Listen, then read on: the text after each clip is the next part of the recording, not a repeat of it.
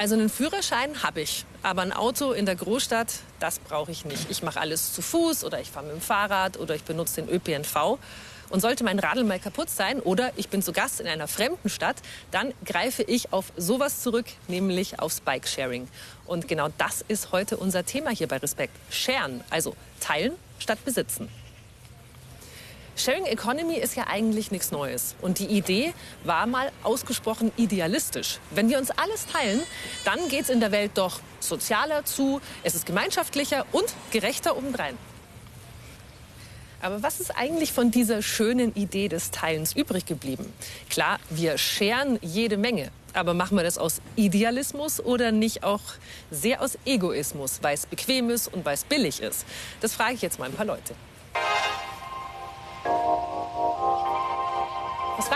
Ah, ich habe keine Zeit. Teilen wir uns Dinge mit, mit anderen Menschen. Ähm, Kinder, Kindersachen tatsächlich, Kleidung. Also da haben wir einen ganzen Fundus. Ich teile mir mein Auto mit der kompletten WG und äh, mit Freunden, die wissen alle, sie können sich immer leihen. Findest du es blöd, wenn jemand anders die Sachen auch benutzt? Äh, nein, das ist nicht blöd, aber ich bin so. Ich möchte nicht. Ich möchte meine einzige. Deine eigenen Sachen haben? Ja. Wir machen beim Foodsharing mit oder, oder äh, Foodsaver-Dingens da. Darf ich mich zu dir setzen? Natürlich. Ja. Warum findest du Teilen gut? Weil wir immer mehr werden und wir die Ressourcen besser nutzen müssen. Wir sind halt eine Konsumgesellschaft und wir besitzen natürlich sehr viel und ähm, es gibt sicherlich Sachen, wo es Sinn macht, äh, sie zu teilen. Würdet ihr euch irgendwas nicht teilen? Zahnbürste. genau das gleiche habe ich auch gedacht. So was, ja, Zahnbürste, ne? Äh, ja, die Zahnbürste, vielleicht die Unterhosen. Die Leute teilen sich schon eine ganze Menge, oder? Wohnraum zum Beispiel, Autos, Fahrräder. Könnte Sharing also wirklich eine Alternative sein zum selber alles kaufen müssen, selber alles besitzen? Es klingt ein bisschen so, oder? Wir gucken uns zuallererst jetzt aber mal an, was ist eigentlich Sharing Economy?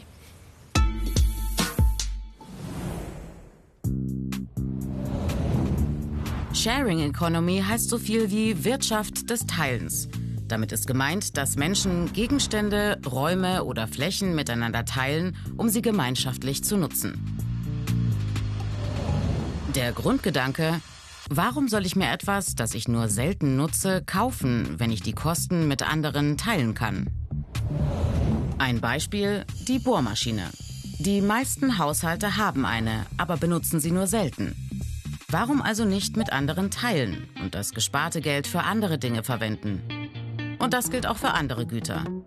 Man braucht sie nicht zu seinem Eigentum machen, sondern kann sie auch nur vorübergehend verwenden. Was viele Vorteile bietet. Das ist nicht nur finanziell günstiger. Die gemeinschaftliche Nutzung ist auch umweltfreundlicher, weil weniger verbraucht wird. Das schont Ressourcen und Teilen fördert den Zusammenhalt, weil die Menschen dabei mehr miteinander reden. Gemeinschaftskonsum ist nicht neu, das gab es früher auch schon.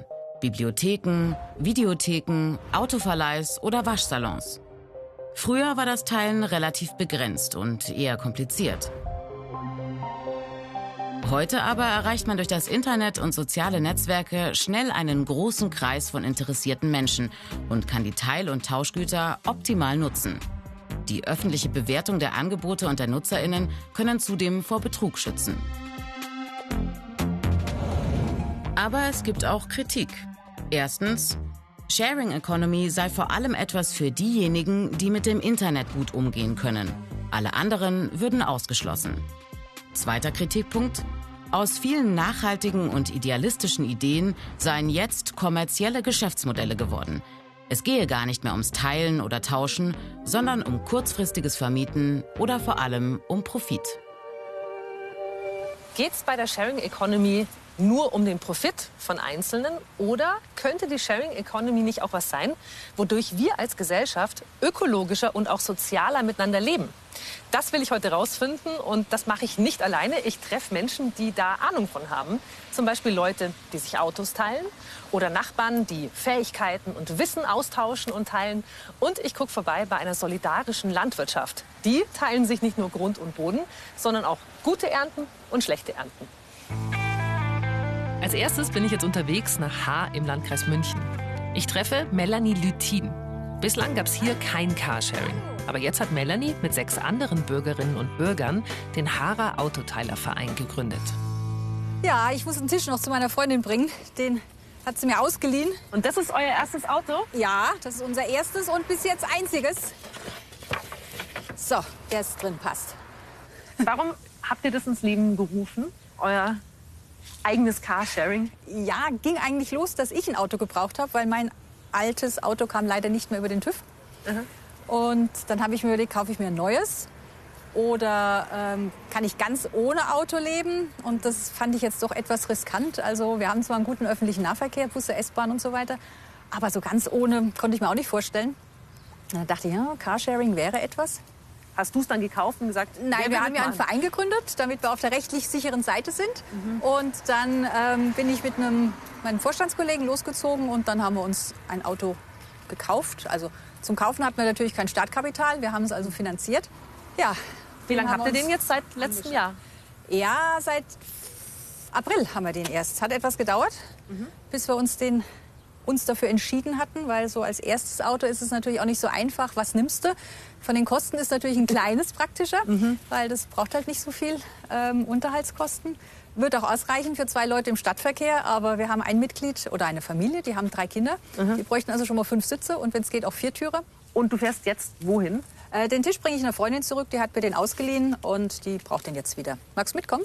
Ja, Gut. ich kann dir auch helfen. Ah, das ist super beim Ausladen. Dank dir.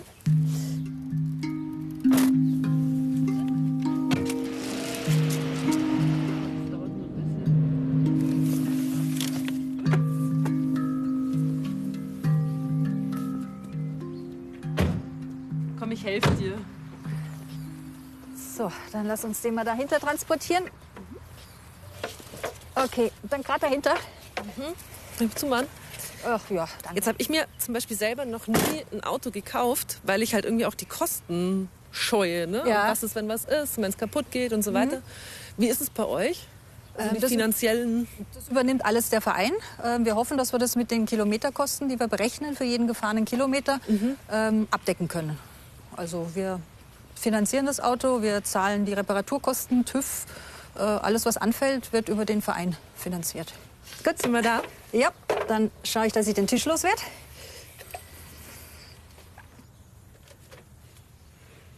Hallo. Hallo. So, hier bringe ich dir deinen Tisch wieder zurück.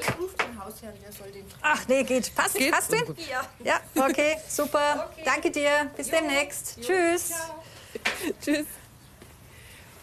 Ist jetzt euer erstes Auto, langt es? Also wenn ihr jetzt mit einem Auto...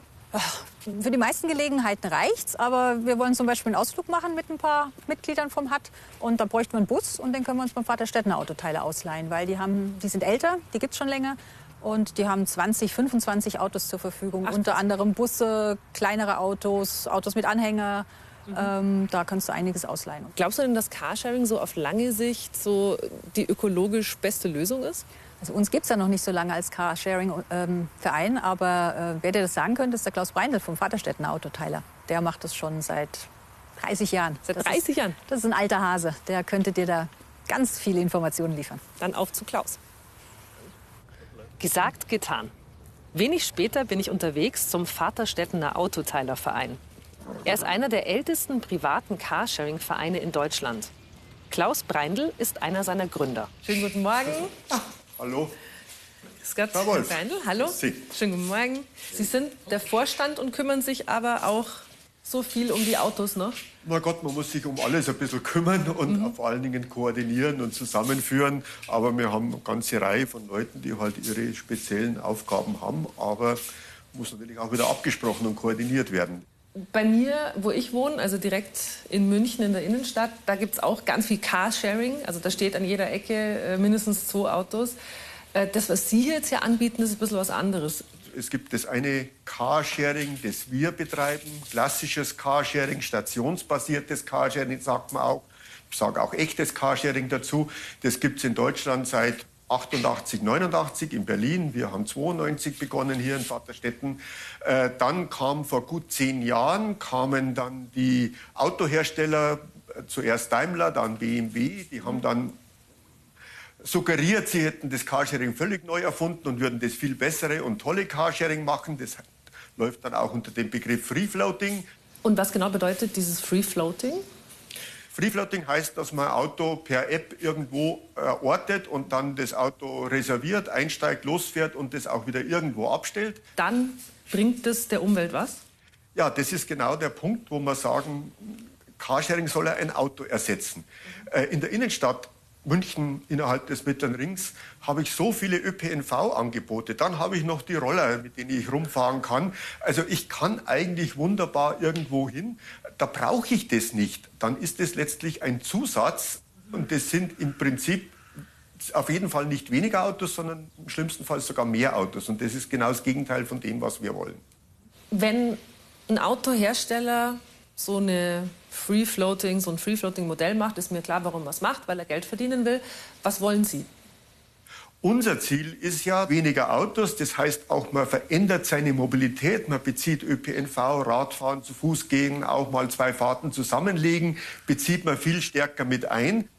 Das heißt, wenn am Ende Sie niemand mehr braucht, dann sind Sie eigentlich zufrieden, weil weniger gefahren wird. Genau, da treffen Sie es genau. Also man denkt normalerweise, ja, der ist zufrieden, wenn alle Carsharing machen. Mein eigenes Ziel ist tatsächlich dann erreicht, das werde ich nicht mehr erleben, aber ist dann erreicht, wenn Carsharing nicht mehr nötig ist.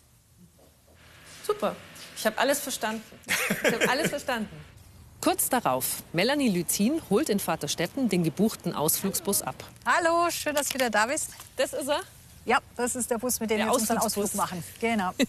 Ja, da passen wir alle rein. Wenn sagt ihr, aktuell seid ihr zu zehnt, bist du optimistisch, dass das in ganz viele Köpfe reingeht? Ja, ich glaube langsam, aber stetig. Es wird, es wird dauern. Also es ist, ähm, es ist Überzeugungsarbeit. Man muss es den Leuten vorleben, man muss es ihnen vormachen und sagen, du, es passt. Vier unserer Mitglieder haben gar kein Auto. Äh, wir kommen auch vorwärts. Wir müssen jetzt nicht in Haar versauern. Wir kommen rum. Ähm, es gibt Möglichkeiten. Und ja, Mund-zu-Mund-Werbung, Propaganda, einfach den Leuten erzählen, du, es funktioniert. Es gibt einen Carsharing-Verein. Versucht's mal, probiert's, testet's aus. Apropos in Haar versauern, sollen wir die Ausflügler mal Oh einsammeln? ja, die warten auf uns. Lass uns los. Magst du fahren? Ja. Ich fahre sehr schlecht, deswegen. Ach, dann schauen wir. Ui. Schlüssel. Sharing is caring heißt es. Also wer teilt, kümmert sich. Beim bürgerschaftlich organisierten Carsharing hier sorgen sich die Leute schon um die Umwelt. Aber ehrlich, viele Menschen nutzen doch Carsharing vor allem, weil es bequem ist. So, kann man was? Hallo. Hallo. Ihr seid die Ausflugsmannschaft. Ja, genau. Ich will euch eigentlich gar nicht mehr länger aufhalten. Dann ganz viel Spaß. Ja. Dankeschön. Hallo. Auf bald. Reinspaziert. Es ist klar, Carsharing ist gut für die Umwelt und kann Ressourcen schonen, aber nur, wenn wirklich aufs eigene Auto verzichtet wird und insgesamt weniger gefahren wird. Wenn Carsharing aber vor allem innerstädtisch stattfindet, anstatt dass man einen Bus nimmt oder mit dem Fahrrad fährt, dann bringt es natürlich nichts. Und wenn durch das Teilen von Autos sogar noch mehr PKWs zugelassen werden, dann schon gleich fünfmal nicht. Wer sind denn die Menschen, die Sharing Economy nutzen? Und wie wird sich dieser Bereich in der Zukunft entwickeln? Dazu jetzt mal ein paar Zahlen und Fakten.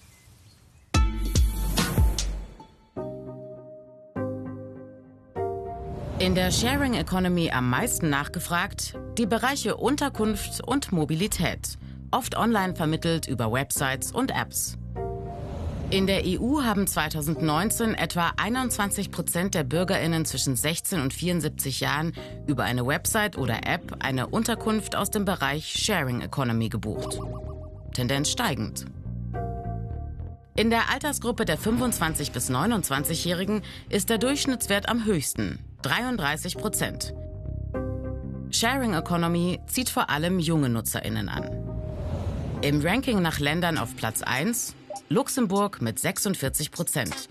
Ein Land, das als besonders fortschrittlich in Sachen Digitalisierung gilt. Danach Irland mit 34 Prozent.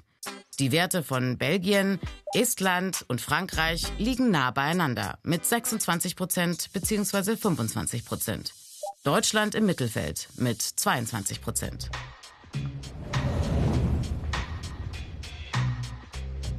In einzelnen Städten stieg das Angebot an Privatunterkünften, die zum Teilen angeboten wurden, so sehr an, dass die örtliche Stadtverwaltung und die Hotellerie Alarm schlugen. Paris ist Spitzenreiter. 2017 gab es dort bei der größten Anbieterplattform über 90.000 Übernachtungsmöglichkeiten in Wohnungen und Privatzimmern. In Berlin waren es immerhin 23.000 Unterkünfte, die in Sharing Economy Plattformen angeboten wurden. Längst ist aus dem Vermieten von privat zu privat ein reines Geschäftsmodell geworden. Dadurch geht Wohnraum für die einheimische Bevölkerung verloren und die Mietpreise steigen. Klare Regularien, zum Beispiel eine Meldepflicht, sollen nun dazu beitragen, dass dieser neu entstandene Wirtschaftsbereich nicht außer Kontrolle gerät. Auch in puncto Versteuerung von Einnahmen. Im Durchschnitt nutzten 2019 8% der EU-Bürgerinnen zwischen 16 und 74 Jahren eine Website oder eine App, um Transportleistungen mit einer anderen Privatperson zu vereinbaren. Stärkste Gruppe mit 18 Prozent die 20- bis 24-Jährigen. Spitzenreiter im Länderranking ist Estland mit 29 Prozent. Ein Land, das zu den Senkrechtstartern in Sachen Digitalisierung zählt. Gefolgt von Irland mit 26 Prozent. Deutschland liegt auf den hinteren Plätzen mit 3 Prozent. Eine Studie von 2019 hat ergeben, es gibt noch viel Potenzial für Wachstum in der Sharing Economy. Vor allem in den Bereichen Haushalts- oder Gartengeräte und Technik. Und wer einmal Sharing-Dienste nutzt, tut dies auch öfter. Expertinnen sagen voraus, Sharing Economy ist nicht nur ein Trend. Sie wird in immer mehr Lebensbereichen eine Rolle spielen, aber auch immer kommerzieller werden. Sharing Economy ist ja auch mal mit der Idee angetreten, dass Teilen auch super für unsere Gesellschaft ist, weil es den Gemeinschaftssinn stärkt und den Zusammenhalt. Aber stimmt das? Mein nächster Termin führt mich jetzt an einen besonderen Ort hier in München, ins Olympiadorf. Ich bin mit Sina Taubmann verabredet. Christina. Sina. Sie ist Mitgründerin des Nachbarschaftsnetzwerks Olitopia. Guck mal, ich habe eine kaputte Hose mitgebracht. Voll du hast gut. gesagt, das soll ich machen. Aber zuallererst mal Olitopia, so nennt ihr euch. Was bedeutet das? Ja, Olitopia das setzt sich eigentlich zusammen aus dem Wort Olympiadorf und der Utopie. Und äh, die Idee ist, dass wir ja, ein bisschen näher Richtung Utopie wollen hier im Olympiadorf. Also Olitopia ist ja so ein nachbarschaftliches Nachhaltigkeitsprojekt. Und wir wollen eben gemeinsam mit Interessierten, aber auch BewohnerInnen und also, ja, Bewohnerinnen und Bewohner ähm, hier vor Ort ausprobieren, wie nachhaltigeres Zusammenleben aussehen könnte. Unterbrich mich jederzeit, wenn ich Quatsch rede. Also geht es auch um sowas wie Gemeinschaft und wir sind hier irgendwie mehr als nur irgendwie fremde Nachbarn. Ja, total. Also wir wollen ja ausprobieren, wie nachhaltigeres Zusammenleben aussehen kann. Und da spielt die Gemeinschaft auf jeden Fall eine riesengroße Rolle. Da geht es darum, eben gegenseitig und gemeinsam Dinge zu bewegen, anders zu machen, Dinge auszuprobieren und äh, ja, so einfach einen Mehrwert und eine Veränderung zu, zu schaffen. Und gerade wenn wir jetzt beim Tauschen und Teilen und Verschenken sind, dann ähm, ist finde ich das Schöne ja, dass es so viele verschiedene Dimensionen hat. Ne? Es hat, äh, verändert irgendwie die Art und Weise, wie wir wirtschaften. Es hat im besten Fall einen positiven ökologischen Output, aber es bringt Menschen eben auch zusammen. Und was wird jetzt getauscht und geteilt, wenn ich meine kaputte Hose mitbringe? Zum einen werden Nähmaschinen äh, und anderes Nähwerkzeug äh, geteilt. Also wir bringen verschiedene Sachen mit und dann natürlich auch wieder Fähigkeiten und Wissen.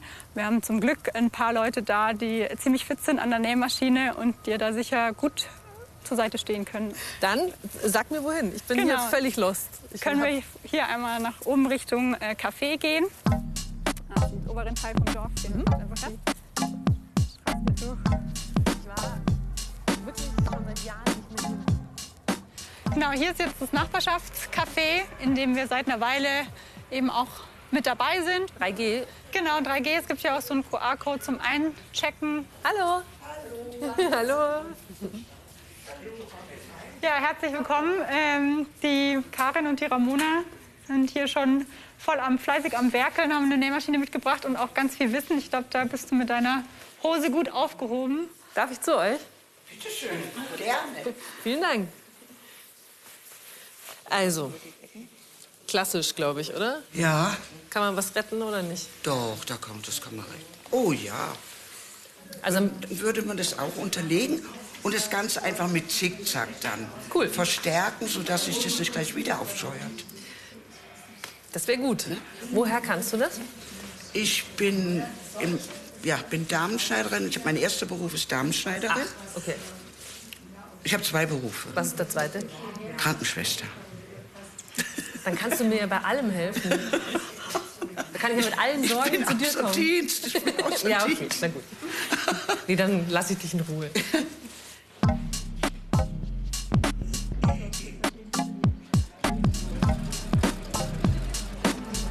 So, jetzt probieren wir mal. Darf ich es mal probieren? Bitte gerne. Finde ich toll. Wenn Sehr aufgeregt, wirklich. Wir brauchen noch Leute. Aber ich wohne doch gar nicht hier bei euch. Darf ich trotzdem mitmachen? Ich muss hier gehen. So, jetzt. Aber ich übe erst mal an, oder? Okay. Also ich habe beobachtet, dass du auf jeden Fall auf dieses Ding gedrückt hast. Ja, das ist immer Autos Gas. Autofahren kann ich auch so gut.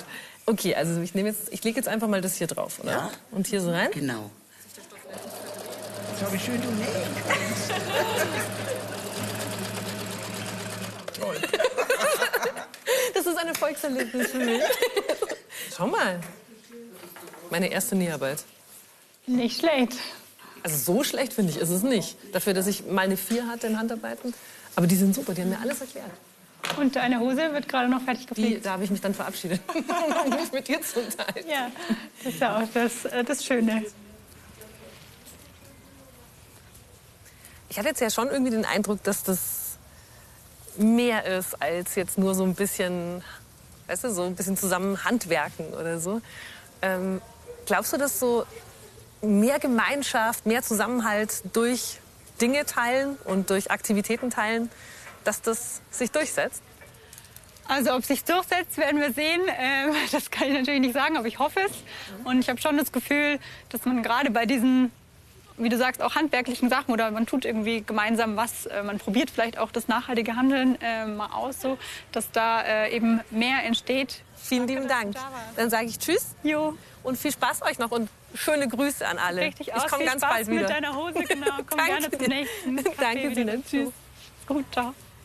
Und ich bin äh, wirklich sehr beseelt, muss ich sagen. Äh, ich habe fast ein bisschen was gelernt. Ich habe das Gefühl, ich weiß jetzt, wo hinten und vorne ist bei der Nähmaschine. Und tatsächlich äh, kommt hier dieses Olympiadorf zusammen und verbringt den Nachmittag und teilt sich Nähmaschinen und teilt sich vor allem auch Kenntnisse. Ne?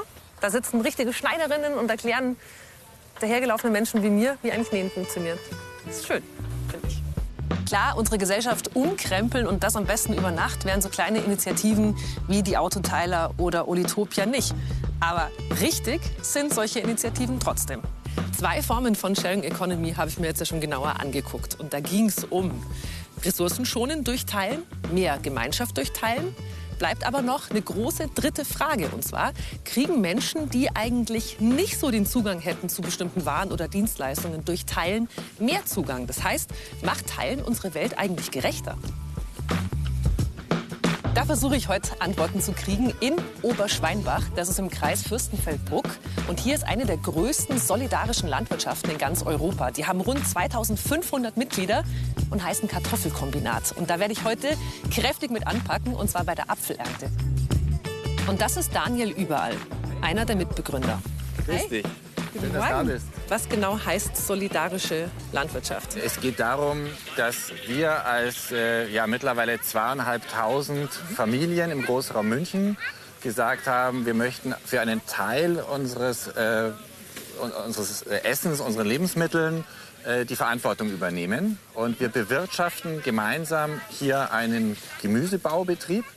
Das heißt, äh, wir machen äh, eine Anbauplanung, wir machen eine Jahresfinanzplanung, wir teilen uns die Kosten, damit auch das betriebswirtschaftliche Risiko und am Ende teilen wir uns die Ernte und auch die Äpfel. Risiko heißt, wenn zum Beispiel die Apfelernte schlecht ausfällt. Genau Das so. ist ein Risiko. Und zweieinhalbtausend Familien rund um München. Das heißt, wie viele so Kisten voll mit Gemüsen, Obst und so weiter schickt ihr raus pro Woche? Pro Woche sind es 1800 sogenannte Ernteanteile. Und die Differenz zu den Mitgliedern äh, ergibt sich dadurch, dass es eben auch Haushalte gibt mit zwei Mitgliedern beispielsweise. Oder die waren mal Mitglied, sind weggezogen, kriegen jetzt keine Kiste mehr nach Hamburg oder Australien, ähm, sind aber trotzdem noch Genossenschaftsmitglieder.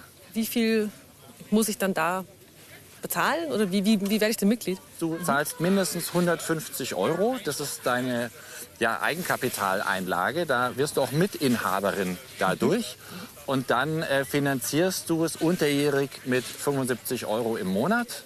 Das sind einfach äh, die Kosten pro Haushalt, die wir brauchen, damit wir hier Gehälter zahlen können, Saatgut kaufen können, grüne Kisten anschaffen können und den Traktor tanken. Ich habe schon mal Apfelernte gemacht. Das ist eine halte gute mich Voraussetzung. hochqualifiziert. Ja. Also ich weiß, dass man nicht reißen darf. Ja, genau. Du machst da jetzt weiter und ich äh, muss mit dem Traktor nämlich die Saftäpfel aus dem Anhänger rausladen, damit wir in der Presse genug Nachschub haben. Ich habe aufgepasst, so dass ich noch reingreifen kann.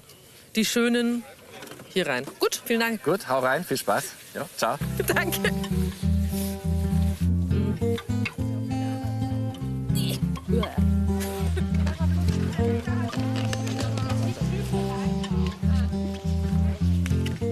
Darf ich euch was fragen? Warum seid ihr dabei? Heute und generell? Also ich habe, glaube ich, schon diese, diese Sehnsucht, die, das auch selber zu machen, aber ich kann es nicht selber machen. Also schaue ich, und das hat meine Frau angetrieben, äh, wo können wir da mitmachen, wo können wir uns da sinnvoll einbringen, weil wir es nicht selber machen können. Und das ist genau das, ich kann ein Ding selber leiten, ich kann es mir nicht kaufen, aber ich kann quasi Miteigentümer sein. Und das ist toll, also, weil Besitz in München zu haben, ist ja fast ist, ist irgendwie out of range. Aber, aber so ein, ein geteilter Besitz ist eigentlich eine tolle Sache. Dankeschön. Bis nachher. Ich habe eine voll. Packern. Ich habe fleißig gepflückt.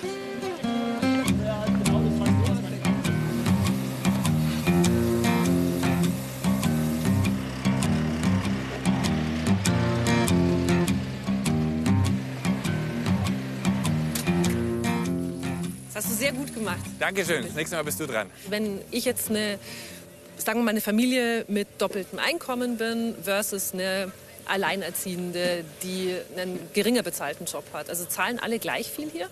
Vom Prinzip her ist es so, dass wir nicht äh, unterschiedliche äh, Kostenbeiträge erheben, aber du kannst freiwillig, wenn du dazu in der Lage bist, natürlich mehr geben. Und das führt dann dazu, dass wir wiederum andere Plätze, ich sag mal, rabattieren können. Ähm, das äh, ist im Prinzip ein äh, um die Hälfte vergünstigter Teilnehmerplatz. Und glaubst du, dadurch tragt ihr was dazu bei, dass jetzt zum Beispiel München oder der Raum hier, Fürstenfeldbruck, München, dass es ein bisschen gerechter zugeht? Wir versuchen gemeinwohlorientiert zu wirtschaften. Und ob das dann dauerhaft der Ansatz ist, der funktioniert, oder ob man noch mal ganz neue Modelle braucht, das werden wir sehen. Aber mein persönlicher Anspruch ist, dass alle die, die mit dem Kartoffelkombinat zu tun haben, dass es denen besser geht, als wenn sie nicht mit uns zu tun hätten. Und das ist zumindest schon mal ein Schritt in die richtige Richtung. Klar, Teilen ist jetzt keine revolutionäre neue Idee. Aber so einfach und so bequem wie heute dank Digitalisierung war Teilen wahrscheinlich auch bisher noch nicht. Ist Teilen die Antwort schlechthin auf die großen Fragen wie zum Beispiel, wie wollen wir in Zukunft eigentlich gerechter, gemeinschaftlicher und nachhaltiger leben? Natürlich auch nicht. Aber ein Schritt in die richtige Richtung scheint es mir durchaus.